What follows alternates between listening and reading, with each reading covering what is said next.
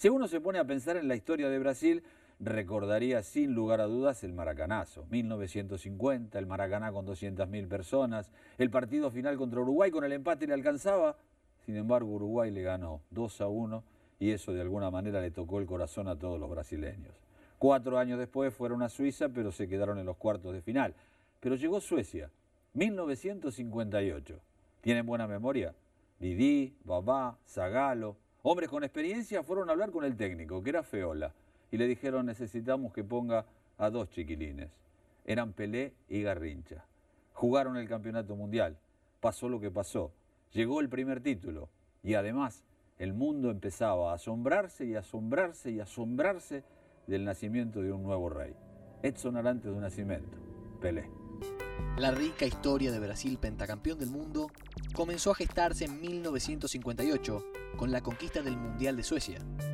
Ocho años antes, la verde amarela había sufrido el máximo trauma de su historia con el maracanazo. Y después de otra decepción en Suiza 54, todo estaba listo para que esta vez, con un plantel repleto de talentosos jugadores, el seleccionado sudamericano se consagrara como el mejor del planeta. Pero además, aquella conquista en suelo nórdico no solo puso a Brasil en el primer plano a nivel futbolístico, sino también en el mapa mundial. Ese Mundial de 1958 marcó para siempre al fútbol brasileño. Allí nació el mito Pelé. Edson Arantes do Nascimento tenía apenas nueve años cuando Brasil padeció el maracanazo y ese día, al ver llorar a mares a su padre Dodiño, le aseguró que algún día vestiría la verde amarela y sería campeón del mundo.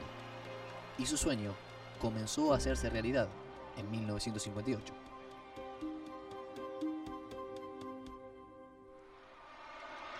La estupenda campaña de la Canariña en Suecia estuvo marcada por una particularidad. Desde su debut hasta el final, solo enfrentó seleccionados europeos. En seis partidos jugados, Brasil logró cinco victorias y un solo empate, con 16 goles a favor y apenas 4 en contra. El debut de la Canariña en el Mundial se produjo el 8 de junio ante Austria en Udevala. Mazola, a los 38 del primer tiempo, puso en ventaja al seleccionado sudamericano. Nilton Santos anotó el segundo y a los 4 del segundo tiempo, Mazola nuevamente, a un minuto del final, marcó el 3 a 0 definitivo.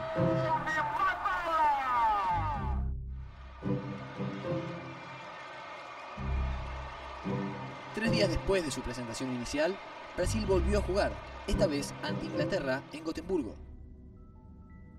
Aquella selección inglesa estaba desarmada tras la tragedia sufrida por el plantel de Manchester United en Múnich unos meses atrás del Mundial. Es que los Diablos Rojos aportaban muchos jugadores al primer equipo nacional y varios de ellos murieron en el accidente aéreo.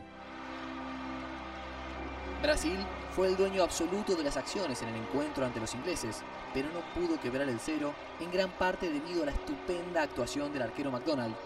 Brasil no lograba convencer aún. Y el 15 de junio, en Gotemburgo nuevamente, llegó la hora de decidir la clasificación contra el fútbol científico de la Unión Soviética. Y dos referentes del plantel, como Didi y Nilton Santos, encararon a Feola en las horas previas al partido y le dijeron, si vinimos a ganar el Mundial, tiene que jugar Garrincha, Cito y Pelé. Y así fue nomás. Pelé y Garrincha enloquecieron a los soviéticos y ya no dejarían el equipo titular por el resto del campeonato. Dos goles de Babá, uno en cada tiempo, le otorgaron el pasaporte a cuartos de final al seleccionado sudamericano.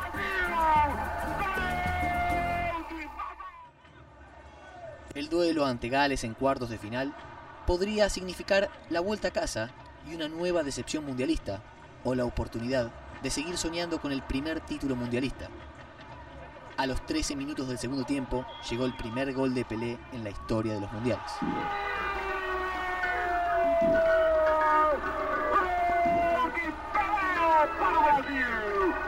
En las semifinales se produjo el duelo entre el mejor ataque del campeonato y la mejor defensa. Francia había marcado 15 goles en el recorrido hasta esta instancia y Brasil no había recibido ninguno en sus cuatro presentaciones previas. Pero Brasil arrasó a los Blues. Baba puso en ventaja a su equipo a los dos minutos de juego. Fontaine, máximo goleador de ese mundial con 13 conquistas, quebró el invicto del arco brasileño al empatar a los 9 y Didi marcó el 2 a 1 a los 39 de la primera etapa. Tres goles de Pelé, a los 8, a los 19 y a los 31 minutos, volcaron la historia definitivamente a favor de los sudamericanos. Piantoni a los 38 logró descontar y finalmente fue goleada 5 a 2 para Brasil, que tenía la gran oportunidad de coronarse por primera vez campeón del mundo en la segunda final de su historia. Y llegó el ansiado día. Fue el domingo 29 de junio en el estadio Rasunda de Estocolmo. Brasil enfrentó al local Suecia ante 51.800 espectadores. La capital nórdica fue castigada por un temporal en la mañana del partido y el campo de juego estaba muy pesado, algo que ciertamente no beneficiaba a los brasileños. Aunque, en un gesto notable de fair play, dirigentes de la Federación Sueca retiraron con esponjas el exceso de agua de la cancha para que ninguno de los dos resultara perjudicado. Pero además hubo otra noticia que no resultó alentadora para el plantel. De acuerdo al sorteo, no podrían jugar con la Canariña, como lo habían hecho durante casi todo el torneo. Tendrían que hacerlo con la camiseta de reserva, la cual era de color azul. Así y todo, los más creyentes del plantel recordaron que de ese color era el manto de la Virgen Nosa Señora Aparecida, de la que todos eran devotos y con su bendición ganarían el Mundial. Los europeos afrontaron el partido con un sistema 4-3-3 y Brasil lo hizo con su revolucionario 4-2-4, es decir, con Gilmar, Yalminia Santos, Bellini, Orlando, Nilton Santos, Cito y Didi, Garrincha, Pelé, Babá y Zagalo.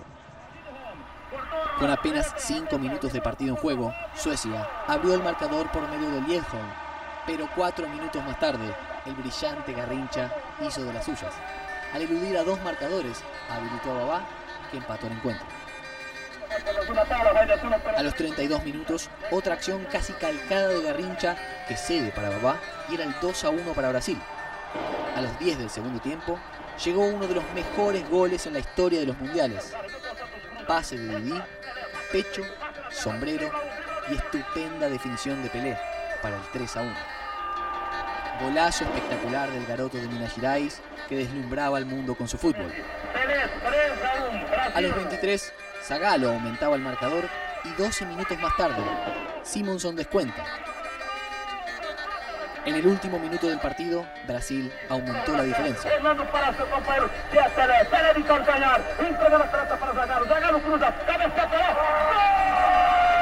Brasil se consagraba campeón del mundo por primera vez en su historia.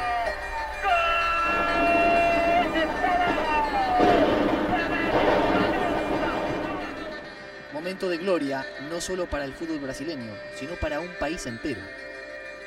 Si Brasil es hoy conocido en el mundo entero por esa copa, hasta entonces nadie sabía de nosotros. La gente en Europa creía que Río de Janeiro quedaba en Argentina, que Brasil solo era el Amazonas y que nos entrenábamos junto a los indios. Después de ese título del mundo, todo cambió para nuestro país. Recuerda hoy Pelé. Aquella selección de Brasil campeona del mundo fue una de las mejores de la historia del fútbol y reunía cracks inolvidables como Garrincha, Pelé, Babá, Zagalo, Nilton Santos o Didi, quien fuera elegido el mejor jugador del mundial. No hay dudas que con esas figuras que supieron ensamblarse a la perfección, Brasil del 58 pudo coronarse como un gran campeón y un auténtico representante del juego bonito.